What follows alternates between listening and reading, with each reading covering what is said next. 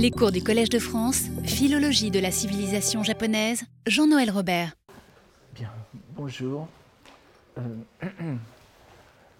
voilà, donc, nous avons vu au cours précédent le chapitre 40 du Genji, l'Auguste Loi, où était décrit euh, la mort de Murasaki Noue et le chagrin du prince.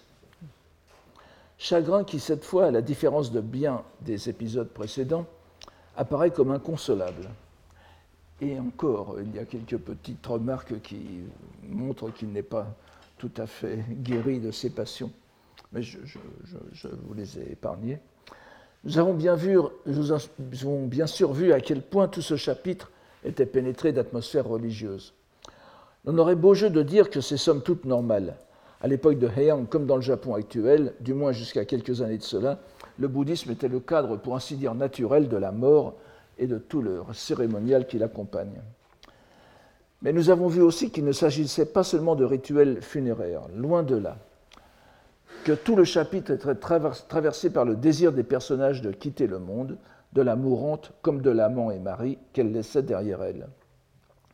Nous avons vu surtout comment la romancière utilisait toutes les ressources de son art et de son savoir pour tisser dans certains des poèmes de ce chapitre de subtils réseaux d'allusions bouddhiques qui montraient qu'il ne s'agissait pas seulement de pièces de circonstances, mais de véritables poèmes à thème bouddhique, des Shakkyoka, qui révélaient des aspects essentiels du sens profond de la narration.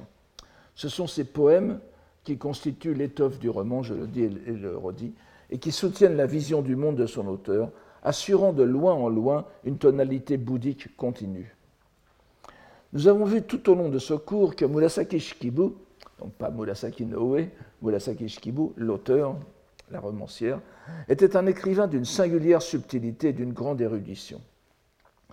Il va de soi aussi qu'en parfaite maîtresse de la langue de l'époque, elle ne pouvait se contenter d'une plate univocité dans l'usage de son vocabulaire.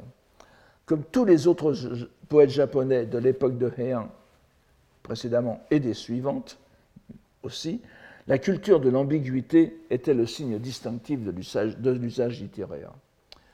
Mais notre romancière manie le procédé au point qu'il n'apparaisse plus, plus comme un procédé, mais comme une propriété naturelle de la langue japonaise, un élément essentiel de son expressivité. Si nous acceptons cette caractéristique et tâchons de rester conscients dans notre lecture, il doit nous apparaître comme une vérité première, un a priori de méthode que la traduction en une langue occidentale ne peut.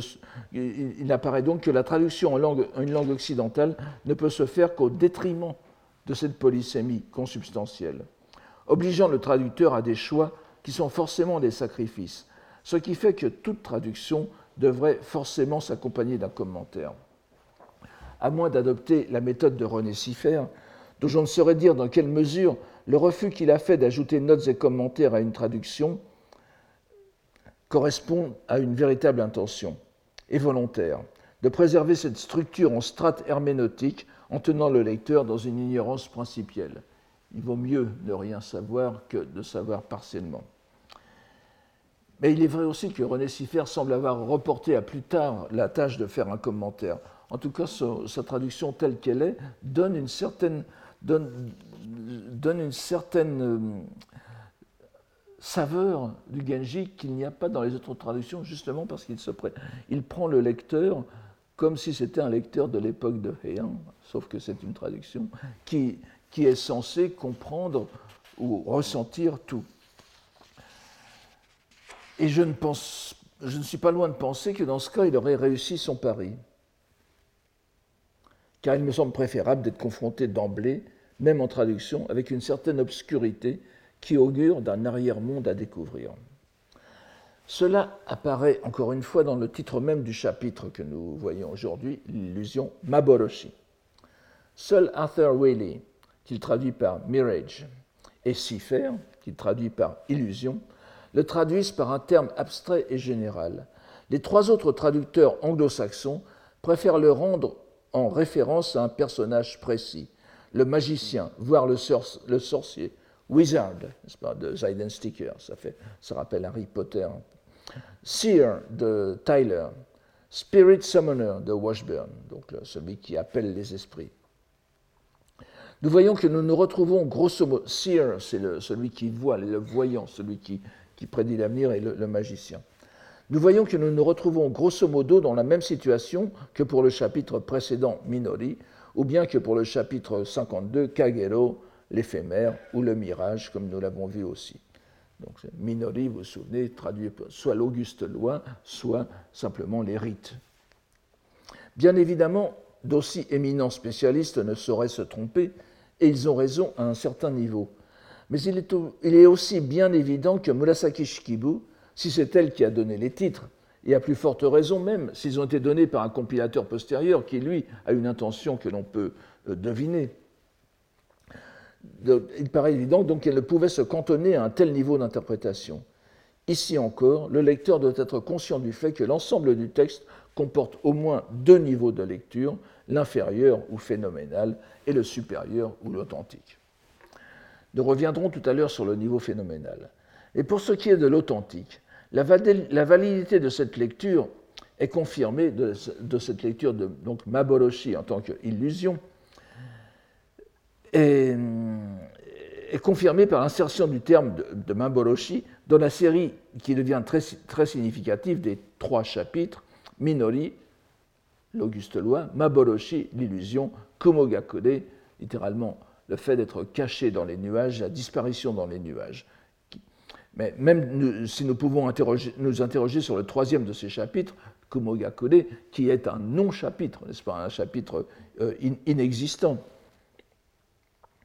et, dont le titre n'est donc peut-être pas le fait de l'auteur, l'alliance des deux premiers leur permet d'affirmer leur sens au degré supérieur, dans la mesure où ils apparaissent alors comme antagonistes, la vraie loi d'un côté, l'illusion de l'autre. La vraie loi Minori, et je vous ai dit Makoto.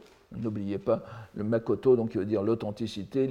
Vous, allez voir que ça joue un certain rôle dans ce, dans ce, dans ce que nous allons voir et qu'on peut, on peut estimer qu'il y a vraiment une, un, tandem, un tsugai, n'est-ce pas, un couple entre les deux titres. Évidemment, euh, derrière l'illusion, nous avons aussi Kagero, le mirage, comme nous allons le voir. Le sens inférieur, en quelque sorte, de rite d'un côté et de sorcier, voire de chaman de l'autre, ne présente plus la même cohérence, puisque les rites décrits dans le chapitre 40 ne pourraient, être, exécutés par le pratiquant taoïste évoqué par le mot Maboloshi. Ce mot a en effet une importante connotation bouddhique, Maboloshi. Il apparaît dans le célèbre quatrain, déjà évoqué euh, les années précédentes, des six métaphores ou des comparaisons du Sutra du diamant, n'est-ce pas, le, Kongo Kyo, la Vajrachedika, euh, Vajrachedika Prajnaparamita Sutra, dont je vous donne encore une fois la, la, une, la, citation de ce quatrain. C'est l'unique quatrain qui est dans ce court sutra. Pas? Donc tous les composants, toutes les entités composées uiho, n'est-ce C'est sanskrita dharma, ce, qui est vraiment confectionné, hein, sanskrita. Ui, littéralement, ce qui euh, comporte une action les, entités qui comportent une action dans leur, naissance sont comme, n'est-ce pas, Nogotoku, Yume Maboroshi Awa Kange Nogotoku, donc sont comme des rêves, des illusions, Maboroshi, hein, vous l'avez ici, Awa de l'écume euh, et Kange des reflets. Ils sont aussi, n'est-ce pas, Tsuyu, tsuyu no Gotoku, Mata Inazuma no Gotoshi.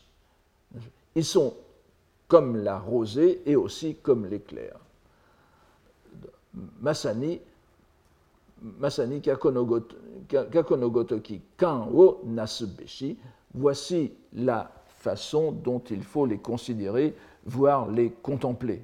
le mot kan veut dire considérer, analyser originellement, mais dans la compréhension la plus, répandue du, Japon de l'époque, c'est la contemplation qui est ici indiquée. Je vous donne aussi quelques composés de Maboroshi. Donc vous voyez ce caractère gen qu'on lit aussi Maboroshi apparaît dans les sutras. Ce n'est qu'une lecture, une lecture explicative d'un terme euh, japonais euh, qui, est, ici. Vous avez donc Gen-u, l'existence illusoire, c'est-à-dire ce que nous vivons, Genke, les transformations illusoires, qui sont les transformations de ce monde, et euh, le synonyme que l'on trouve aussi dans les sutras, c'est Ke Kadi, qui va jouer un grand rôle ici. Donc il apparaît dans le célèbre quatrain, déjà évoqué les années précédentes, je viens de vous le dire, toutes les entités conditionnées sont comme songes, illusions, écumes, reflets, comme rosée et comme éclair. C'est ainsi que l'on doit les considérer ou les contempler.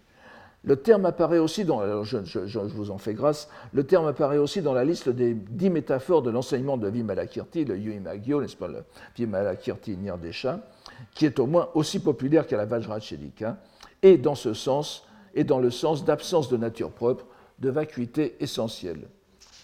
Il s'applique très bien aux pensées et aux sentiments que vont exprimer les personnages dans ce chapitre, dominés entièrement par le dégoût du monde, dont le protagoniste continue de vouloir se libérer.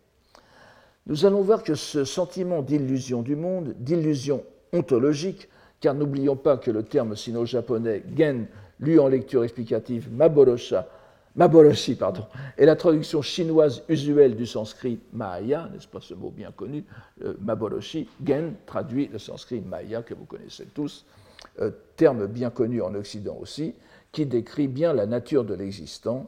La réalité existante est une illusion. C'est Gen-u. Terme explicité par le terme japonais de Kali, Kalini, lecture explicative de Ke provisoire. Et bien sûr, je, vous rappelle que Maya, c'est le nom de la mère du Bouddha, vous le savez bien, du Bouddha Shakyamuni, de Gautama, Siddhartha Gautama, dont euh, la mère Maya Bunin en japonais apportait comme nom euh, l'illusion, le Bouddha né de l'illusion.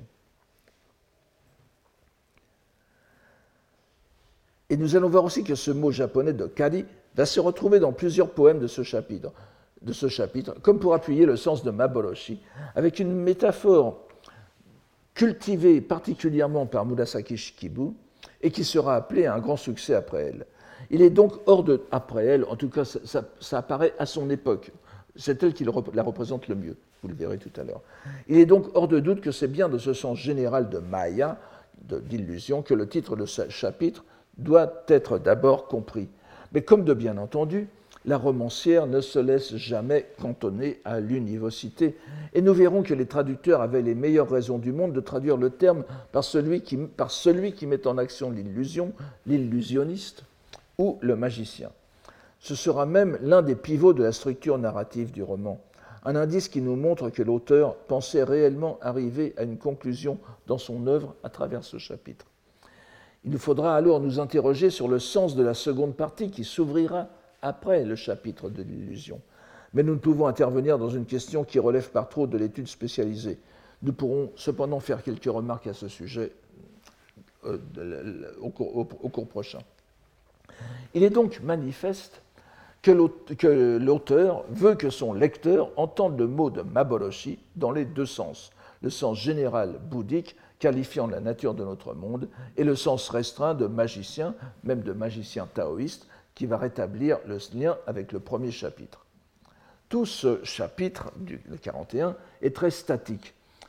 41 sur 54, hein, je le répète. Il décrit l'état d'hébétude du Genji après la mort de Murasaki Noe, comme toujours, plus que jamais partagé entre le désir de quitter le monde et la constatation désabusée, peut-être même désespérée, de son impuissance à le faire en raison des attachements puissants le retiennent. Perdu dans une rêverie mélancolique, il récite les sutras bouddhiques avec une ferveur qui, comme toujours, émeut la romancière. Et il se laisse, vous savez que Murasaki Shikibu fait souvent des commentaires sur son personnage, on a l'impression qu'elle le voit, n'est-ce pas, comme, comme, sur un, comme sur un écran.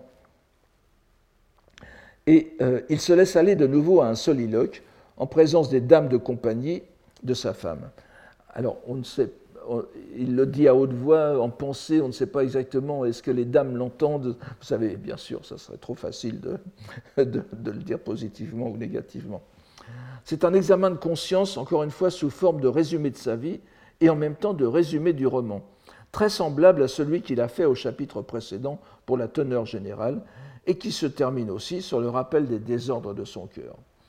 Il s'agit encore une fois d'une sorte de bilan qui, comme le précédent, était établi à la lumière de la doctrine bouddhique.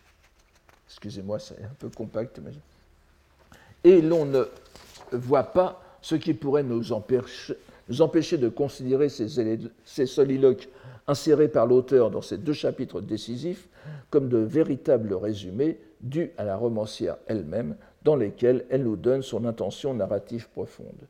Voyons donc ce que dit ici le Genji. Alors évidemment, ce, ce monde est vous, allez voir, ça va être aussi l'ambiguïté du dernier, du, dernier, du dernier poème, n'est-ce pas? C'est le monde et ma vie. Dans cette vie qui est la mienne, dans cette vie qui est la mienne, je suis né dans une haute condition. Mi, n'est-ce pas? Takaki mi, corps et condition, n'est-ce pas? N'oubliez pas encore cette ambiguïté fondamentale du, du japonais qui se retrouve moins en chinois euh, on peut le préciser davantage en chinois, mais ici, on voit bien, évidemment, on voit bien que c'est pas son corps, euh, c'est sa condition. Je suis né dans une haute condition, au point qu'il n'y eut guère de choses dont je ne fus rassasié. Akazu homo bekikoto. N'est-ce pas? Il n'y a, n'est-ce pas? Euh, Osa osa arumaju, n'est-ce pas? Il a, tout, tout, tout eu, n'est-ce pas? Et pourtant, je ne cesse de penser que j'ai, à la différence des gens, des, autres gens de Shito, n'est-ce pas? Le, Shito ici, euh, Mata Shito Yori Kotoni, tout spécialement moi plutôt que les autres.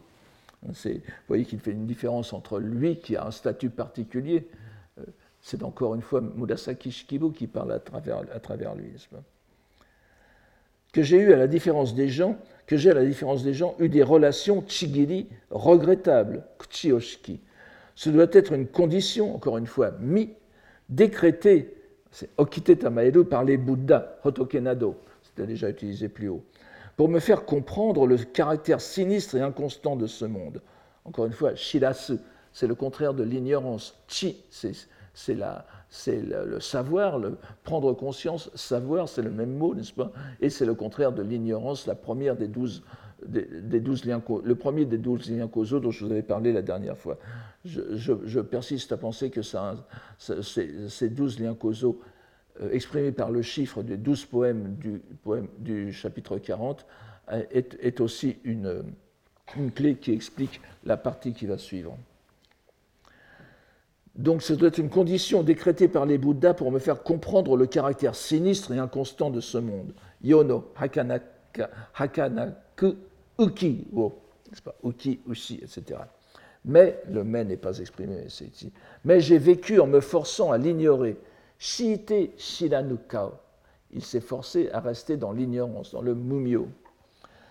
J'ai vécu en me forçant à l'ignorer, si bien que maintenant, alors que le soir finalement approche, et que j'ai vu la disparition, Tojime, de ce qui était tant pour moi. Imijiki Koto, c'est Murasaki no J'ai complètement discerné les, conséquences de mes vies antérieures.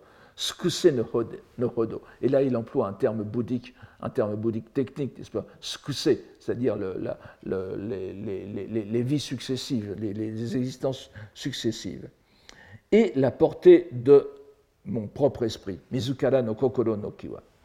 Et c'est dans la paix du cœur, Kokoro Yasukini, que les entraves Hodashi, encore un mot important, n'est-ce pas Hodashi, qui, est un, terme récurrent tout au long de ce roman, ont disparu comme rosées. Et alors, comme toujours, il a dit, il a dit le bien, n'est-ce pas Video bonum proboque, détériora sequor, comme disait euh, Ovide. Et pourtant, je crois que c'est Ovide, et pourtant, au moment où je dois m'en départir, Yuki Wakaren Hodo, pour ces personnes qui me sont plus familières que du vivant de ma femme, il parle des servantes qui sont autour d'elle, voici que mon cœur se trouble, à présent de plus belle. Quelle inconstance, quel cœur misérable. Vous voyez, il a tout expliqué, il sait bien ce qu'il est, et il retombe. Il y a une sorte d'humour sombre dans le contraste entre les deux parties de cette tirade.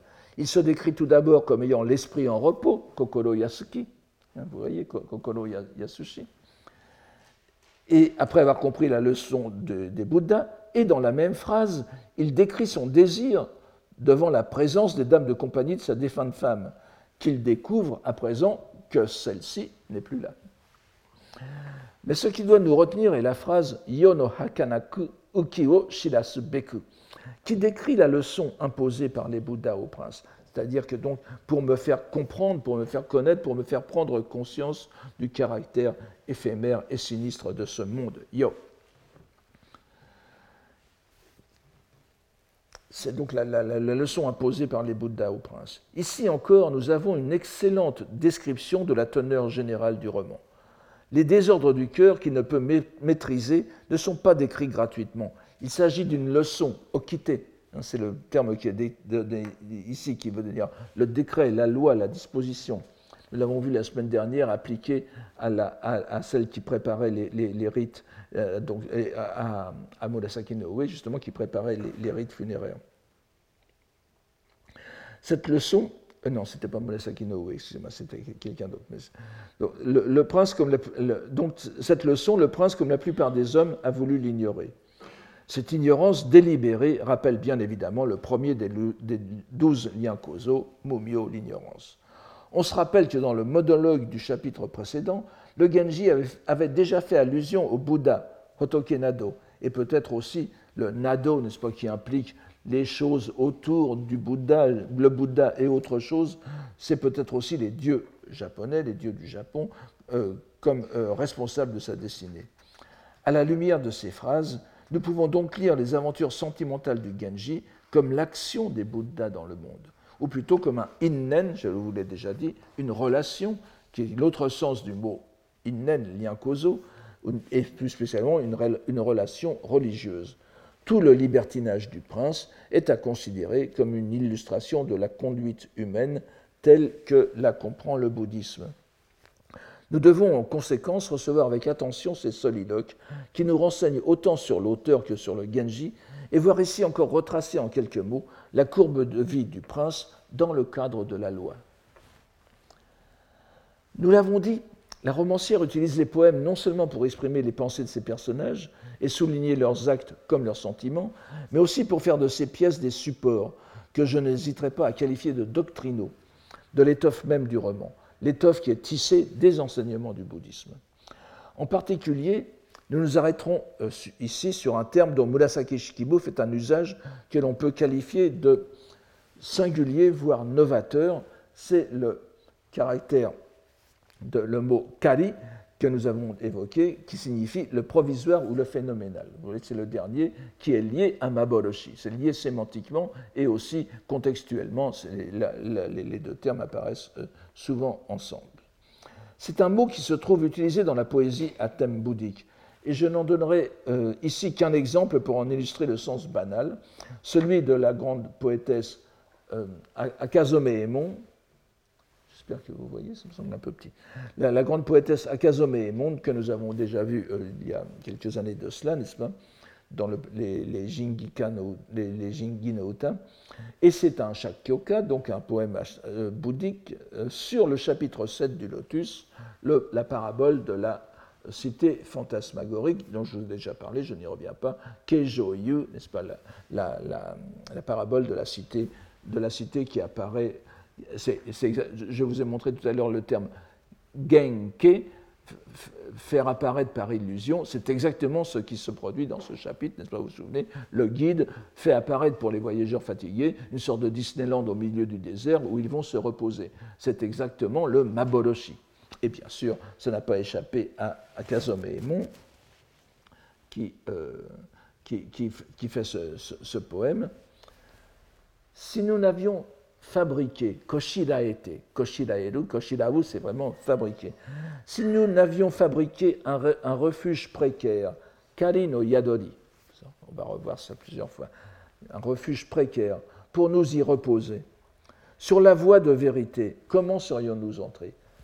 Makoto no Michi. Vous voyez, Makoto, ici, encore une fois, je vous ai dit Minori, Makoto, contrasté à Maboroshi, Kari. Vous voyez tous ces jeux de mots qui sont tout de suite compréhensible pour les, pour les, non seulement pour les, pour les moines bouddhiques de l'époque, mais pour tout lecteur cultivé, et même encore maintenant, ça devrait l'être pour tout, tout, japonais, mais ça, ça, ça, échappe souvent euh, euh, maintenant à la culture générale. Mais voilà, vous avez, vous avez tout, tout est posé dans ce, dans ce poème. Donc vous voyez, ce, ce kalini, ce provisoire, ce précaire, ce, ce conditionnel, c'est la préparation au Makoto, Makoto no Michi, la voie de la vérité. Cette dame de la cour contemporaine de Murasaki Shikibu était entrée dans les ordres, elle, y fait allusion aussi d'ailleurs, était entrée dans, son journal, était entrée dans les ordres à la fin de sa vie. Et certains de ses poèmes reflètent naturellement ses préoccupations religieuses, dont on voit encore qu'elles étaient omniprésentes à l'époque. Mais en règle générale, il n'est pas fait, pour autant que j'ai pu le voir à travers mes lectures, un usage significatif de l'homophonie entre ce kali signifiant provisoire et un autre kali que vous connaissez tous, n'est-ce pas, qui signifie loi sauvage, l'oiseau kali, ou kaligane en japonais, souvent kaligane, parfois lu kalikane, et gan en lecture euh, phonétique chose à peine, euh, nous n'avons pas le temps de m'engager dans, dans, les subtilités, de, euh, disons, linguistiques et étymologiques, mais ce mot, vous, vous, vous, vous, voyez ou vous devez voir que kari et kan, gan, kan, on va dire, il n'y avait pas de, sonorisation à l'époque ancienne en japonais, sont en réalité euh, issus de. kari est plutôt la, la japonisation du mot kan, n'est-ce pas?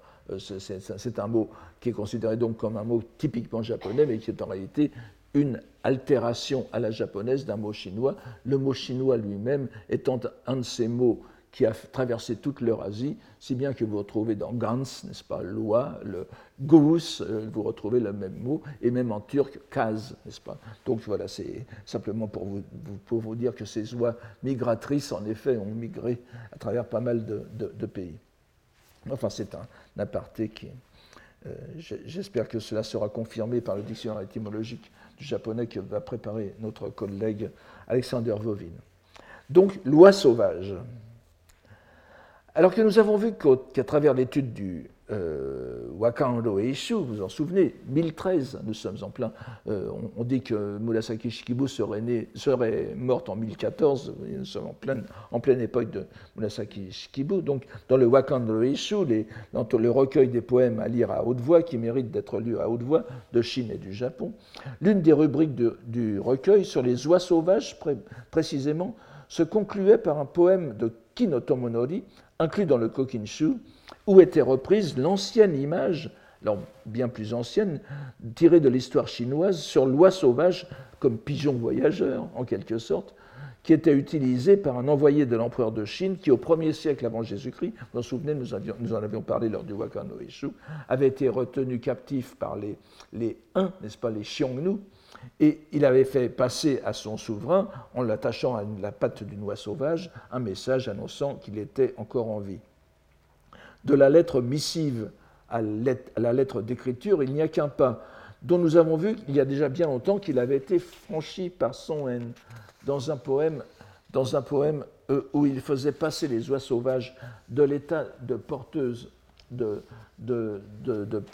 lettres à la lettre elle-même, jouant sur le sens du mot japonais pour caractère syllabique, les kana utilisés en kalinona, lettre provisoire ou lettre spécieuse par opposition au mana. Vous savez, les, caractères chinois en japonais s'appellent mana, les vraies lettres, le, ma aussi de Makoto, et les kana, kaninona, ce sont les lettres provisoires. Et euh, je ne vous ai pas donné le, je ne vous ai pas donné le, poème de, de, de, Son mais il parle vraiment, il lit Kali et Moji. C'est-à-dire que Kali no Moji, il écrit vraiment le mot kana dans, dans son poème. Je, ça, sera un peu trop long. Hein. Cette métaphore est encore euh, maintenant présente d'ailleurs dans, la langue japonaise, euh, en Kambun, vous savez que lorsqu'on fait du, du, Kambun, le Kambun est du japonais lu du chinois lu à la japonaise, et il y a des signes d'inversion puisque l'ordre de la phrase japonaise n'est pas celui du, chinois. Et pour marquer l'inversion euh, la plus simple, on fait une, sorte de petite virgule que l'on met à côté du caractère. Cette virgule s'appelle kariganeten, le point de loi sauvage, parce que ça rappelle aussi le, vol de loi sauvage. En tout cas, il nous importera plutôt de rappeler un poème de Soen sur le Sutra du Lotus, qui ne joue pas sur la métaphore que je, viens de vous décrire, mais sur une autre association, celle des oies avec l'autre monde. C'est ça qui est, aussi intéressant. Vous voyez que ces, oies sauvages ouvrent sur tout, sur beaucoup de choses. La lettre, la lettre écrite, la lettre la missive, la lettre japonaise, c'est-à-dire les kana, et aussi le, tokoyo, l'autre monde que l'on voit ici. Donnons d'abord ce poème de, Son Yen. Meguri au aki o wasurenu chigiri tokoyo no kari mo ima ki nakunari. Tokoyo no kari mo. Alors, on reviendra, on reviendra sur les associations Kari no Tokoyo, Tokoyo no Kari, etc. Je vous donne le titre ici, la traduction. Euh, c'est une traduction qui se veut plus ou moins littérale, n'est-ce pas, pour vous rendre compte de chaque mot en leur course circulaire, Megori Aou, elles reviennent au point de départ. Elles n'ont point oublié le rendez-vous d'automne, Akinochigiri, les oies migrantes du pays d'éternité. C'est donc le Tokoyo no Kari, qui reviennent à présent crier, crier, pleurer ou lire le sutra. Ici, l'expression de pays d'éternité, Tokoyo, Toko, ça s'écrit avec le caractère tsune, n'est-ce pas, Jo, et le caractère euh, Yo, le, C, le monde. Jo, C, si vous voulez. Ici, l'expression de pays d'éternité joue parfaitement son rôle ambigu.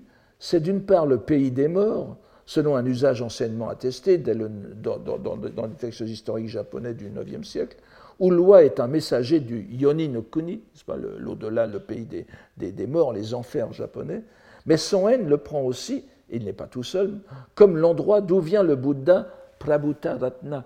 Ce, ce poème, comme vous le voyez, est fait sur un texte du Sutra du Lotus qui, est dit Et l'on entendit une voix sortir de la pagode. C'est la pagode suspendue dans les airs où le Bouddha Prabhutaratna, Taho Nyorai, est surgi de terre, suspendu dans le ciel, pour attester la vérité du Sutra du Lotus. Et vous voyez donc que le, le Bouddha est assimilé ici à loi sauvage. Et la missive, le message qu'apporte loi sauvage, c'est ici la validation du Sutra du Lotus par le Bouddha Prabhutaratna. Vous voyez tout ce qui se produit dans ce, dans ce poème tout simple d'apparence. Donc le cri de loi sauvage, le naku, qui naku, elles sont venues, qui c'est kuru, n'est-ce pas le verbe venir, ils sont venus pour crier, c'est-à-dire proclamer le sutra. Le mot de Tokoyo, avant d'être le pays des morts, désigne un royaume d'immortalité, hein, selon, littéralement, le, monde, le monde éternel. Et il n'est pas absurde de l'assimiler au plan de loi où demeure le Bouddha dans un état qui nous est tout à fait à jamais incompréhensible. Donc le Tokoyo no Kari, vous voyez que le, contraste est un, oxymore encore, je, reviens là-dessus, mais euh, Toko l'éternel, Kari, le provisoire, Tokoyo no Kari, le provisoire qui vient de l'éternel, loi qui vient du pays d'immortalité, c'est le provisoire qui vient de l'éternel, c'est le Bouddha apparitionnel qui est l'émanation d'un Bouddha qui vient du Tokoyo, c'est-à-dire le plan de loi, le Hokkai, le Dharmadhatu, une, une dimension absolument mystérieuse où réside le Bouddha dans sa nature fondamentale. Mais alors que cette métaphore est, pour autant que je, le sache, rarement utilisée avant Yen dans la poésie japonaise bouddhique, c'est semble-t-il bel et bien Murasaki Shikibu qui en fait usage dans la plénitude de ses significations pour la première fois. Je, vous signale en passant aussi un article très intéressant de Michel Villard-Baron qui euh, touche euh, par la bande à ce sujet. Elle utilise d'abord la métaphore, il, parle de ça ici, euh, elle utilise d'abord la enfin sans en tirer bien sûr les conclusions bouddhiques Elle utilise d'abord la métaphore dans une dimension tout à fait phénoménale, horizontale pour ainsi dire, au chapitre 12, le chapitre Suma, qui est centré sur l'exil du Genji, sa délocalisation en quelque sorte, dans une série de poèmes, six poèmes sur les 48 que compte ce chapitre. N'oubliez pas que le chapitre Suma est le, chapitre le plus riche en poèmes, et il y en a six qui comportent le mot de Kali. Trois de ces poèmes mettent ensemble les termes de Kali et de Tokoyo, mais dans une acception résolument différente de celle qui sera mise en œuvre au chapitre Maboroshi. Il vaut donc la peine de les examiner afin de constater la versatilité de la poétesse et romancière dans son emploi de formules à la fois poétiques et religieuses, dont elle se montre, pour ainsi dire, maîtresse du sens. Un premier échange sur ce thème a lieu alors que le prince, la nuit, avec ses compagnons qui ont choisi de l'accompagner en exil loin de l'éclat de la capitale et de leur famille, récite les sutras, en se présentant conformément au rite comme disciple de Shakyamuni, le Genji, en récitant, commence par dire Shakamuni Butsudeshi, et ensuite son nom. C'est-à-dire que, euh, vous voyez, euh, évidemment, encore une fois, dans l'économie du roman, comme on dit, c'est un passage important. Encore une fois, donc, l'environnement sonore, le paysage sonore et la récitation des écritures bouddhiques, c'est constant dans tout ce que je vous donne. L'un de ses compagnons, euh, je n'insiste pas sur les, identités qui sont, comme vous savez, controversées, mais enfin, c'est un de ses proches, donc. Koremitsu, enfin, si ça vous intéresse, mais ce n'est pas sûr, récite ce premier poème. Kokoro Kana Tokoyo, enfin, on ne peut, vraiment pas faire toutes les couches de, de, sens. Donc, je vous donne simplement une partie. Les oies qui crient, ayant quitté leur céleste patrie, de plein gré, ou de plein cœur, dire que je les croyais au-delà des nuées. Et vous allez voir qu'on va retrouver cette image tout à l'heure. Dire que je les croyais au-delà des nuées. C'est ici, semble-t-il, en jouant sur le sens de Tokoyo, que le poète exprime son sentiment.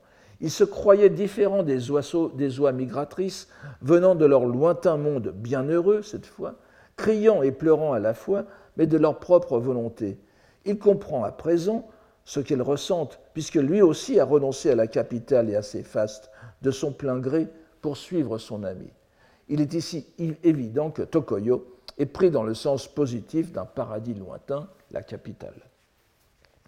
Un autre compagnon reprend l'idée et l'image au vol en élaborant une pensée consolatrice. Tokoyo idete tabi no sorana karigane mo surani okurenu hodozo nagusamu. C'est vraiment let's stick together, n'est-ce pas? Même les oies sauvages qui ont quitté leur patrie éternelle pour leur voyage céleste, tant qu'elles restent en groupe, cela ni okurenu hodo, tant qu'elles ne restent pas en retard sur la, file, littéralement, tant qu'elles restent en groupe, se trouvent consolées. Nangusam. Tant que les amis restent fidèlement groupés, le chagrin de l'exil, loin de la patrie éternelle, pourra être dans une certaine mesure apaisé ils sont donc comme des oies sauvages, Kali, qui sont donc provisoirement, ça ne va pas durer, ils sont provisoirement en exil, loin du Tokoyo, qui est la capitale. Les plus philologues parmi nous auront remarqué que dans ces deux poèmes, les mots Tokoyo et Kali sont séparés grammaticalement et ne sont pas placés dans une construction déterminante, d'un côté comme de l'autre, n'est-ce pas, euh, ou de l'autre, c'est-à-dire Tokoyo no Kali, Kali no Tokoyo. C'est ce qui permet de jouer plus librement sur le sens de Tokoyo. Quelques pages plus loin, nous retrouvons le même thème à l'occasion de la visite d'un proche du Genji, le conseiller, le Saisho, n'est-ce pas, ex-commandant du troisième rang, Sammi no Chusho, qui, au risque de mettre en péril sa position à la cour cette fois, puisque l'impératrice douairière a interdit que l'on entretienne des relations avec le Genji, a osé lui apporter personnellement son soutien dans son exil. Après avoir échangé entretien familier et coupe de saké, c'est le Genji qui reprend l'image des oies sauvages, en insérant aussi dans son poème un terme qui va servir de glose au tokoyo du poème suivant. Ici, Furusato izure no haruka yukite min urayamashikana urayamashikawa kaeru karigane. Kaeru karigane. Il y a seulement karigane, mais vous voyez que c'est Furusato Izure no Haruka. Donc, mon pays natal, c'est le Furusako, Furusato. Mon pays natal, en quel printemps enfin irai-je le revoir? Combien je les envie, les oies sauvages qui s'en retournent? Nous traduisons ici, traditionnellement, avec la plupart des, des, gens, Furusato par pays natal. J'ai déjà dit ailleurs que ça correspond à peu près au provençal Lupaïs, n'est-ce pas? Qui évoque la plupart du temps un endroit rustique, par opposition à la capitale. Mais il n'en va pas de même pour le Genji, qui est en quelque sorte un porphyrogénète, un né dans la pourpre impériale, puisqu'il est né d'un empereur régnant. Et il peut donc appeler de plein droit la, capitale Miyako, son pays natal, le petit village de Joachim du Bellay. Il inverse donc l'échange poétique précédent.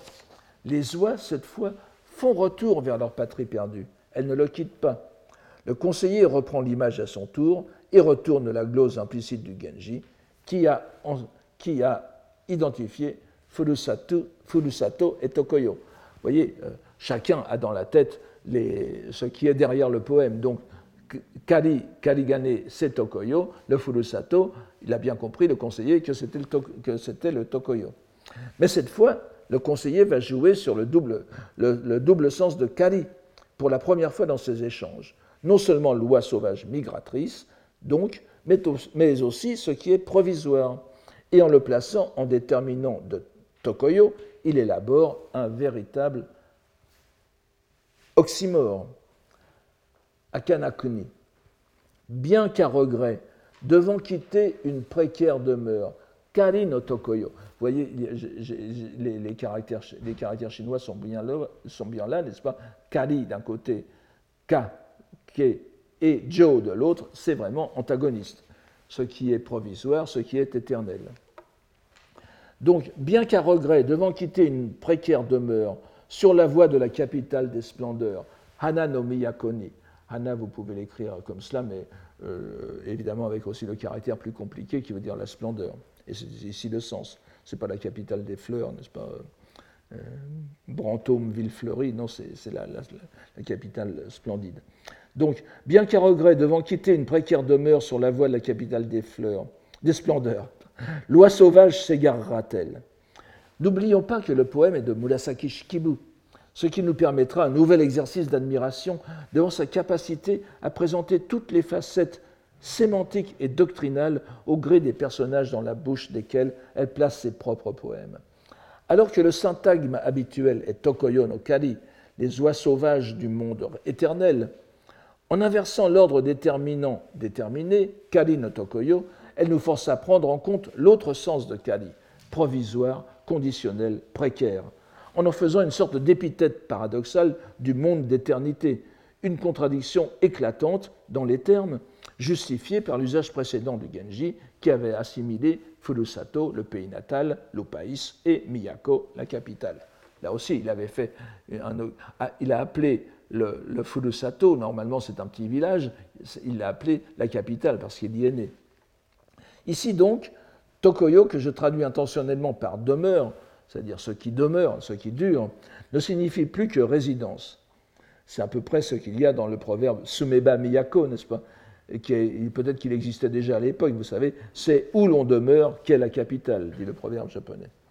Mais l'on voit qu'en même temps, pris comme sujet des deux verbes qui suivent, comme l'autorise l'usage grammatical du no, Kali continue de garder son sens doigt sauvage, à laquelle se compare le conseiller itinérant. N'allons pas plus loin dans ces quelques remarques qui devraient nous permettre de mieux apprécier la même expression telle qu'elle apparaîtra au chapitre 41, Maboroshi. Nous avons vu qu'au chapitre 12, Suma, les mots de Tokoyo et de Kari étaient utilisés dans un sens relativement banal et positif pour Tokoyo, avec une application surnaturelle à peine esquissée, relevant plutôt du sens figuré, le paradis, c'est la capitale, ou pour reprendre les paroles d'une vieille chanson japonaise d'avant-guerre, Koi no Miyako, Yume no Paradise yo, Hana no Tokyo, n'est-ce pas Où vous avez deux termes, le, Miyako et Hana, qui se retrouvent dans ces poèmes. Le chapitre Suma était la douleur de l'exil. Cela n'a que peu à voir avec l'atmosphère de profond désespoir, de mort imminente qui imprègne le chapitre Maboroshi. Et l'on y voit la poétesse apporter un nouveau sens à ces mêmes termes, des sens plus profonds. La même poétesse, encore une fois, c'est ça, qui est, passionnant, n'est-ce pas? Elle, parcourt tout le, spectre sémantique.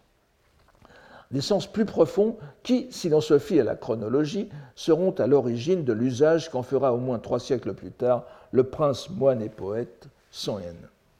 Cette hypothèse demandera à être étayée davantage, mais je n'ai pour l'instant rien trouvé qui la contredise, ce qui devrait nous faire conclure que Murasaki Shikibu a bel et bien apporté une dimension supplémentaire à l'exégèse poétique qu'est le Shakkyoka, et que même un scoliaste, aussi prestigieux que Son Yen, grand connaisseur de la poésie japonaise, en plus d'avoir été nommé par quatre fois patriarche de l'école Tendai, n'est-ce pas, Zasu, comme, comme son, son maître à la deuxième génération avant lui, euh, qui a pu s'en inspirer. Mais avant de voir ces poèmes et la façon dont la poétesse va l'enchaîner à un autre thème, il nous faut rappeler le ton de ce chapitre, tout entier tournant autour de la question du renoncement au monde et de l'entrée dans la vie religieuse. Le prince a passé les 50 ans, 51 ans ou 53 ans, il serait temps pour lui, euh, oui, il, meurt à 53 ans, enfin, il, va mourir, euh, on ne le verra pas mourir, donc il est tout près de la mort.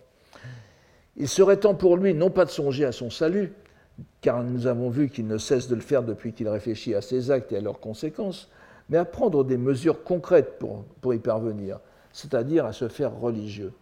Il ressasse cette possibilité dans ses méditations moroses, mais, nous dit l'auteur, Ukiyo Homo, Somuki Alitamawaz. Il ne pouvait quitter ce monde sinistre. Il y a un manuscrit qui dit, euh, qui, donne et Somuki Tamawaz, au lieu de Somuki Yali Et Somuki, donc il ne pouvait quitter, il y a le potentiel qui a dit. Et son dilemme est fort bien exprimé dans ce poème qu'il récite juste avant de, cette réplique, n'est-ce pas? Ukiyoniwa de ce monde sinistre, alors encore une fois les doubles, les doubles sens, de ce monde sinistre, la neige va se, se dissiper, c'est-à-dire je m'effacerai. Yuki au sens de la neige, mais aussi de partir. Yuki qui est nous, je pars, fade away, n'est-ce pas, comme dirait euh, Buddy Holly.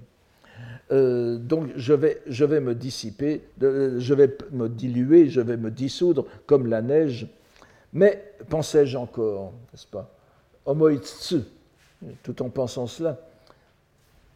Mais à ma surprise, Homoi no Hokani, euh, contrairement à mon attente, elle tombe encore la neige.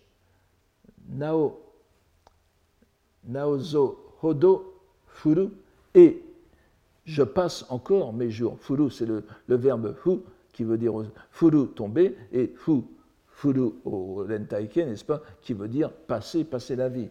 Donc, de ce monde sinistre, la neige va se dissiper ou je m'effacerai, pensais-je encore, mais à ma surprise, elle tombe encore la neige et j'y passe encore mes jours dans ce monde sinistre. Ce même dilemme est délicatement illustré dans un autre poème, toujours récité par le Genji. À l'heure de mon départ, Imawatote finira-t-elle dévastée, la haie vive de printemps? Arashi Yahaten, Arashi Yahaten la, la, haie vive de printemps, dont celle qui n'est plus Nakishito no Kokoro Todomuru, dont s'était tant soucié. Il attribue donc, comme tous les esprits faibles, dirait un esprit fort, au souci de ne pas abandonner ce qui avait fait l'objet des soins de son épouse tant aimée, son hésitation à franchir le pas il s'ouvre de son désarroi auprès de plusieurs de ses anciennes compagnes. Euh, Onna, euh, qui fut son épouse et est entrée en religion après l'avoir trompée, et la dame d'Akashi, Akashi no la mère de l'impératrice, Akashi no qui est la fille du Genji. Et elle lui conseille toutes deux de réfléchir soigneusement avant de prendre une décision. Elles connaissent à l'évidence leur Genji. Encore une fois, tout cela se fait avec un arrière-plan de cérémonial bouddhique, de récitation de sutras et de prières.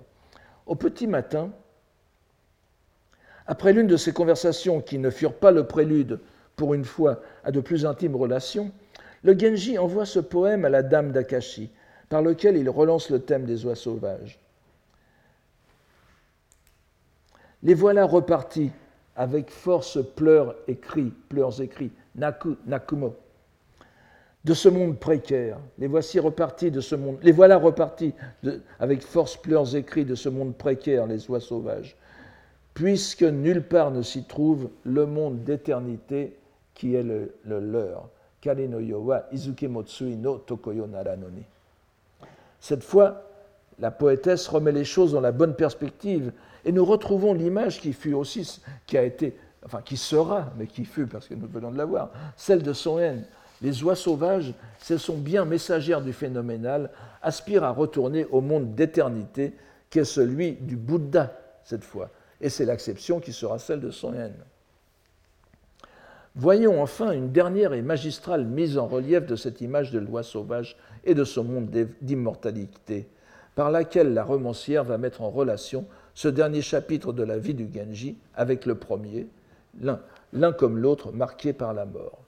Elle va pour ce faire remettre au premier plan l'autre sous-texte, l'autre trame cachée de son roman, mais euh, beaucoup moins cachée que, la, trame bouddhique, celle qui en constitue l'étoffe superficielle, mondaine. Il s'agit bien sûr du chant du regret éternel de Hakudakuten de Pochuyi, le Chogonka, et euh, dont nous voyons ici euh, un, extrait, parce que toujours dans sa rêverie, la contemplation des lucioles rappelle au Genji un vers de Hakudakuten de Pochuyi, donc du, chant des, non-regrets, tiré de ce poème. Je vous, donne le, texte. Il y a un petit problème de sémantique que je résous à ma façon. Je, je ne vais pas m'en expliquer. Je vous donne ma, ma, traduction. Dans le palais impérial volettent les lucioles. Ses pensées, les pensées de l'empereur, ses pensées sont lugubres. L'unique lanterne est décrochée il ne parvient, il ne parvient pas à dormir. Le roman, le, Genji, Monogatari, ne donne que la première ligne en lecture explicative. Sekiden ni Hotaru Tonde. Vous voyez, il n'y a que ces, que ces mots. Et bien sûr, tout le monde comprend. Sans le texte chinois. Remarquez d'ailleurs que Murasaki Shikibu ne cite pratiquement pas de texte chinois dans le Genji Monogatari. Elle y fait allusion, elle en donne des morceaux en japonais, comme nous le voyons maintenant, mais les seuls textes un peu, euh, un peu les syntagmes entièrement chinois sont des textes bouddhiques en général. C'est très, important. C'est la lecture immédiate des sutras. Donc, le et d'ailleurs, ce, n'est pas donné comme un extrait du Shogonka, du, poème, du, le, chant des non-regrets ou de regret éternel, mais c'est donné comme une parole ancienne, furukoto. Encore une fois, une relation plus linguistique que de citation. Et sur ce, sur ce hum, poème, sur ce, tronçon de citation, le Genji fait un poème japonais, encore une fois le rapport wa-kan, vous voyez, japonais-chinois, voyant les lucioles comprendre la nuit, yoru oshido, oshido elles ont conscience de la nuit, elles perçoivent la nuit, ce n'est pas qu'elles connaissent la nuit, elles savent que la nuit est arrivée. Voyant les lucioles comprendre la nuit, quelle tristesse que mes regrets brûlent sans connaître d'heure. Alors il y a évidemment Toki ozo tomo naki, sans, sans, considérer rien du temps qui passe, omoi nadikedi, je suis toujours plongé dans mes pensées. Et vous voyez l'orthographe ancienne de homo, homo n'est-ce pas? Homo hi. Donc hi, vous avez le feu, la, la, flamme des Lucioles qui est dans cette, terminaison verbale. Vous, voyez la, subtilité de, ces poèmes japonais. Donc ce poème remet dans le circuit narratif, si j'ose dire, le poème fondateur de Pochuyi, qui est l'une des fondations du roman.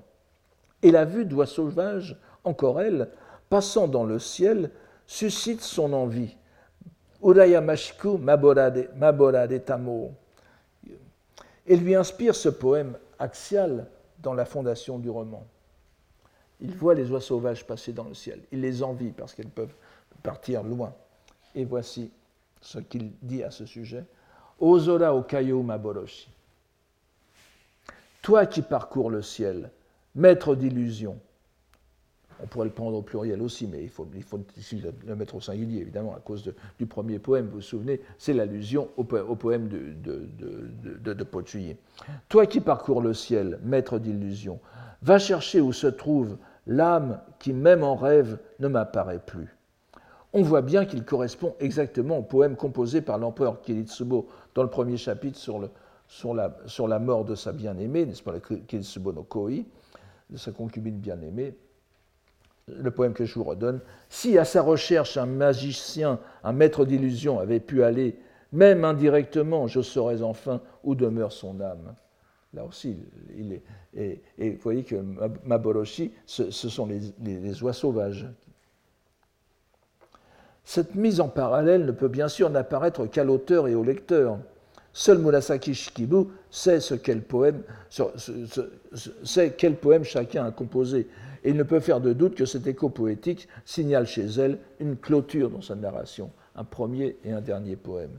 Mais avant de revenir sur cette question, soulignons ici le lien entre les oies sauvages et le maître d'illusion.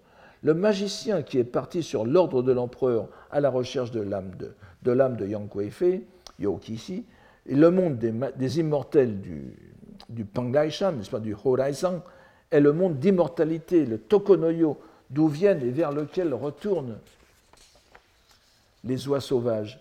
Cette mise en parallèle est-elle un contraste?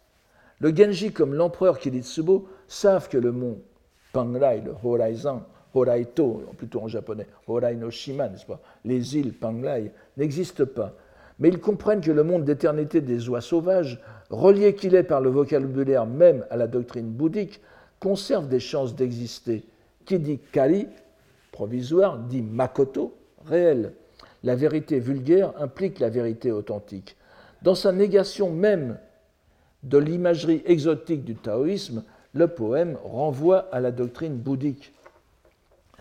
Ce sentiment est, accentué par l'un des, derniers épisodes du chapitre, l'un des derniers actes en ce monde du prince radieux. Nous passerons ici sur la dédicace d'un mandala de la terre pure d'Amida, qui est son dernier acte religieux. Je, vous en donnerai une illustration simplement pour souligner encore une fois la parfaite tonalité bouddhique de tout ce chapitre, bien qu'il y ait des allusions aux dieux japonais et aux fêtes chinoises sur lesquelles nous ne pouvons nous étendre. Mais euh, je, euh, vous pouvez me croire, c'est tout à fait mineur dans, l'ensemble du chapitre. Dans, les, derniers moments de, de, de ce chapitre, le Genji contemple les lettres qu'il a reçues tout au long de sa longue vie amoureuse. Vous voyez où nous arrivons, n'est-ce pas? Et tout spécialement celle de la défunte Murasaki Noe. Il se rend compte de la, futilité de ressasser ses souvenirs. Et c'est l'occasion pour lui d'un poème qui reprend l'image du voyage chamanique à la recherche d'une morte. Shide no yama, koe wo shitaotote, aki nao madoukana. Et vous voyez l'usage qu'il fait. Il se compare en quelque sorte au maître d'illusion de tout à l'heure, à la recherche d'une morte, mais les atos, ce sont les lettres. Voici ce, poème. Aspirant à suivre celle qui a passé le mont de la mort, ou la montagne de la mort, Shidenoyama. Même en regardant ces traces, voici que je m'égare encore. Si le mont de la mort, on dit aussi Shidenoseki, Shidenoyama, résonne de façon plus bouddhique que taoïste. En voici une, horrible illustration. Elle est euh, en chinois, Elle est tirée d'un. Elle est tirée d'un. Euh, je, je, ne vais pas vous parler de ce. C'est le sutra des dix rois, n'est-ce pas? Juokyo, le, le sutra des, des, des dix rois, qui est connu en Chine et au Japon, qui pourrait, être, euh, qui pourrait avoir été composé au Japon. Je, ne vous dis que cela. Mais euh, il y a donc, c'est une description des, une description des dix, des dix juges infernaux euh, dirigés par le roi Yama, n'est-ce pas? M. Mao, comme vous, comme vous voyez, Mao aussi en japonais. Et vous voyez, je, vous, je, vous, je vous rafistole très légèrement la, la, citation qui, qui, qui comporte plusieurs plusieurs points délicats. Et vous voyez que vous avez Nakishito ici. Hein. Nakishito, c'est-à-dire que la, femme qui a disparu, dont, nous avons déjà vu dont, nous avons déjà vu le, terme tout à l'heure, enfin, c'est relié. Donc, dans ce pays, Kyo, Sakai, dans ce pays, dans ce royaume du roi, du roi Yama, du roi de la mort, Shiten, de, le, Shitenzan no à la, à, la, à, la, à, la, à la porte sud du, de, de, la montagne des dieux de la mort, les, euh, les, les, défunts, les, les trépassés, passent euh, plusieurs fois et euh, il y a deux piliers, deux piliers qui les écrasent, qui les, qui, qui les, qui les, qui les écrasent lorsqu'ils passent, n'est-ce pas, comme dans, dans certains, dans certains gameplays. Et le, ils, broient leurs organes, enfin il y a un caractère compliqué qui semble-t-il est mis pour. Ils broient leurs organes, ils brisent, ils déchirent leur peau, ils brisent les os et ils en font, euh, ils en font fuir la moelle, n'est-ce pas, en brisant les os. Donc voilà, voici, voici le Shide no Yama dont parle le, le Genji. Euh, je, vous en donne ici une image tout à fait naïve, c'est celle de droite, c'est l'image de gauche, vous voyez, euh, ils sont poussés par des, démons, les, démons infernaux, et ils escaladent une montagne qui est euh, un peu plus pénible à escalader. Donc, si le monde de la mort résonne de façon plus bouddhique que taoïste, le contraste est des plus saisissants entre le paysage féerique du mont oui, du mont euh, Panglai, n'est-ce pas? Je vous en donne ici une illustration euh, de, euh, chinoise tardive, mais qui donne bien, vous voyez, ces, ces, palais d'immortels, Senkaku, n'est-ce pas, qui, caractérisent ces merveilleuses peintures taoïstes, n'est-ce pas, où, nous n'avons rien, de, rien de, caractère sinistre des enfers bouddhiques. Et donc, le contraste est saisissant entre ce mont Panglai, Horizon, et les sinistres portes de la montagne des morts, aux résonances tout à fait dantesques. Les traces dont il est question, et voici ici le, c'est le Taima Mandala, bien sûr, euh, euh, un, mandala euh, prototype en quelque sorte de la représentation de la terre pure, avec en bas l'étang sur lequel apparaissent, renaissent les, morts qui, ont été, qui sont accueillis par le Bouddha Amida. Et donc c'est ce qui est en train de, préparer le Genji dans ses dernières pages, n'est-ce pas, au moment, au moment où il va mourir. Il, meurt euh, dans la contemplation d'Amida. Je reviens ici donc.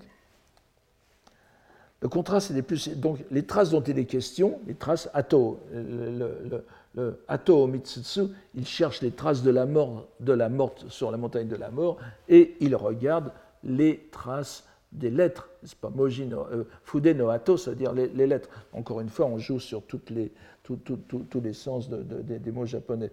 Donc, il est, il, est, euh,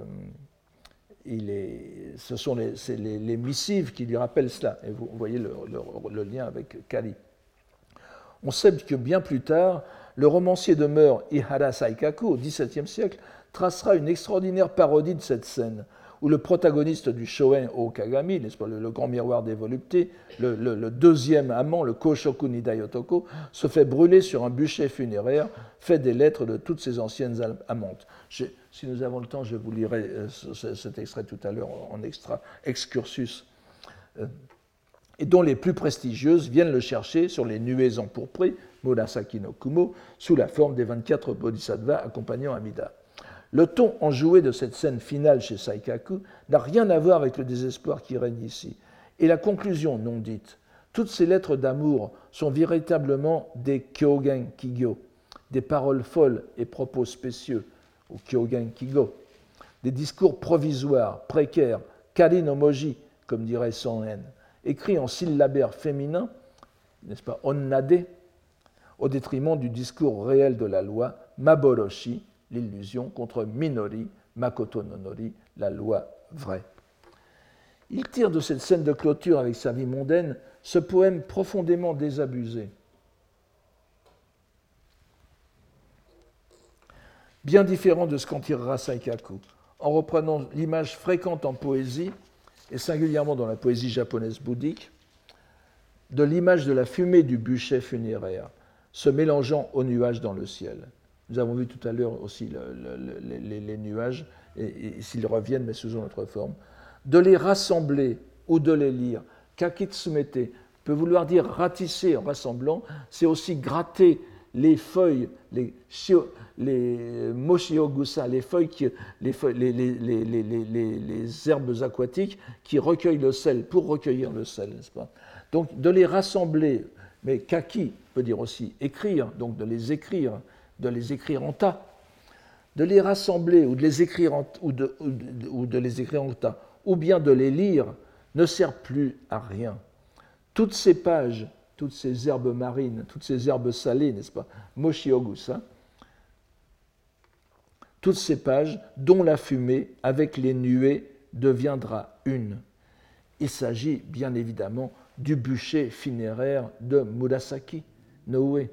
En plus des, des lettres, nous avons à la fois le bûcher funéraire de Murasaki Noé, les lettres brûlées et, le, et, et les, les, nuages, de Kumoi, n'est-ce pas? Kumoi, c'est-à-dire le, monde de l'au-delà.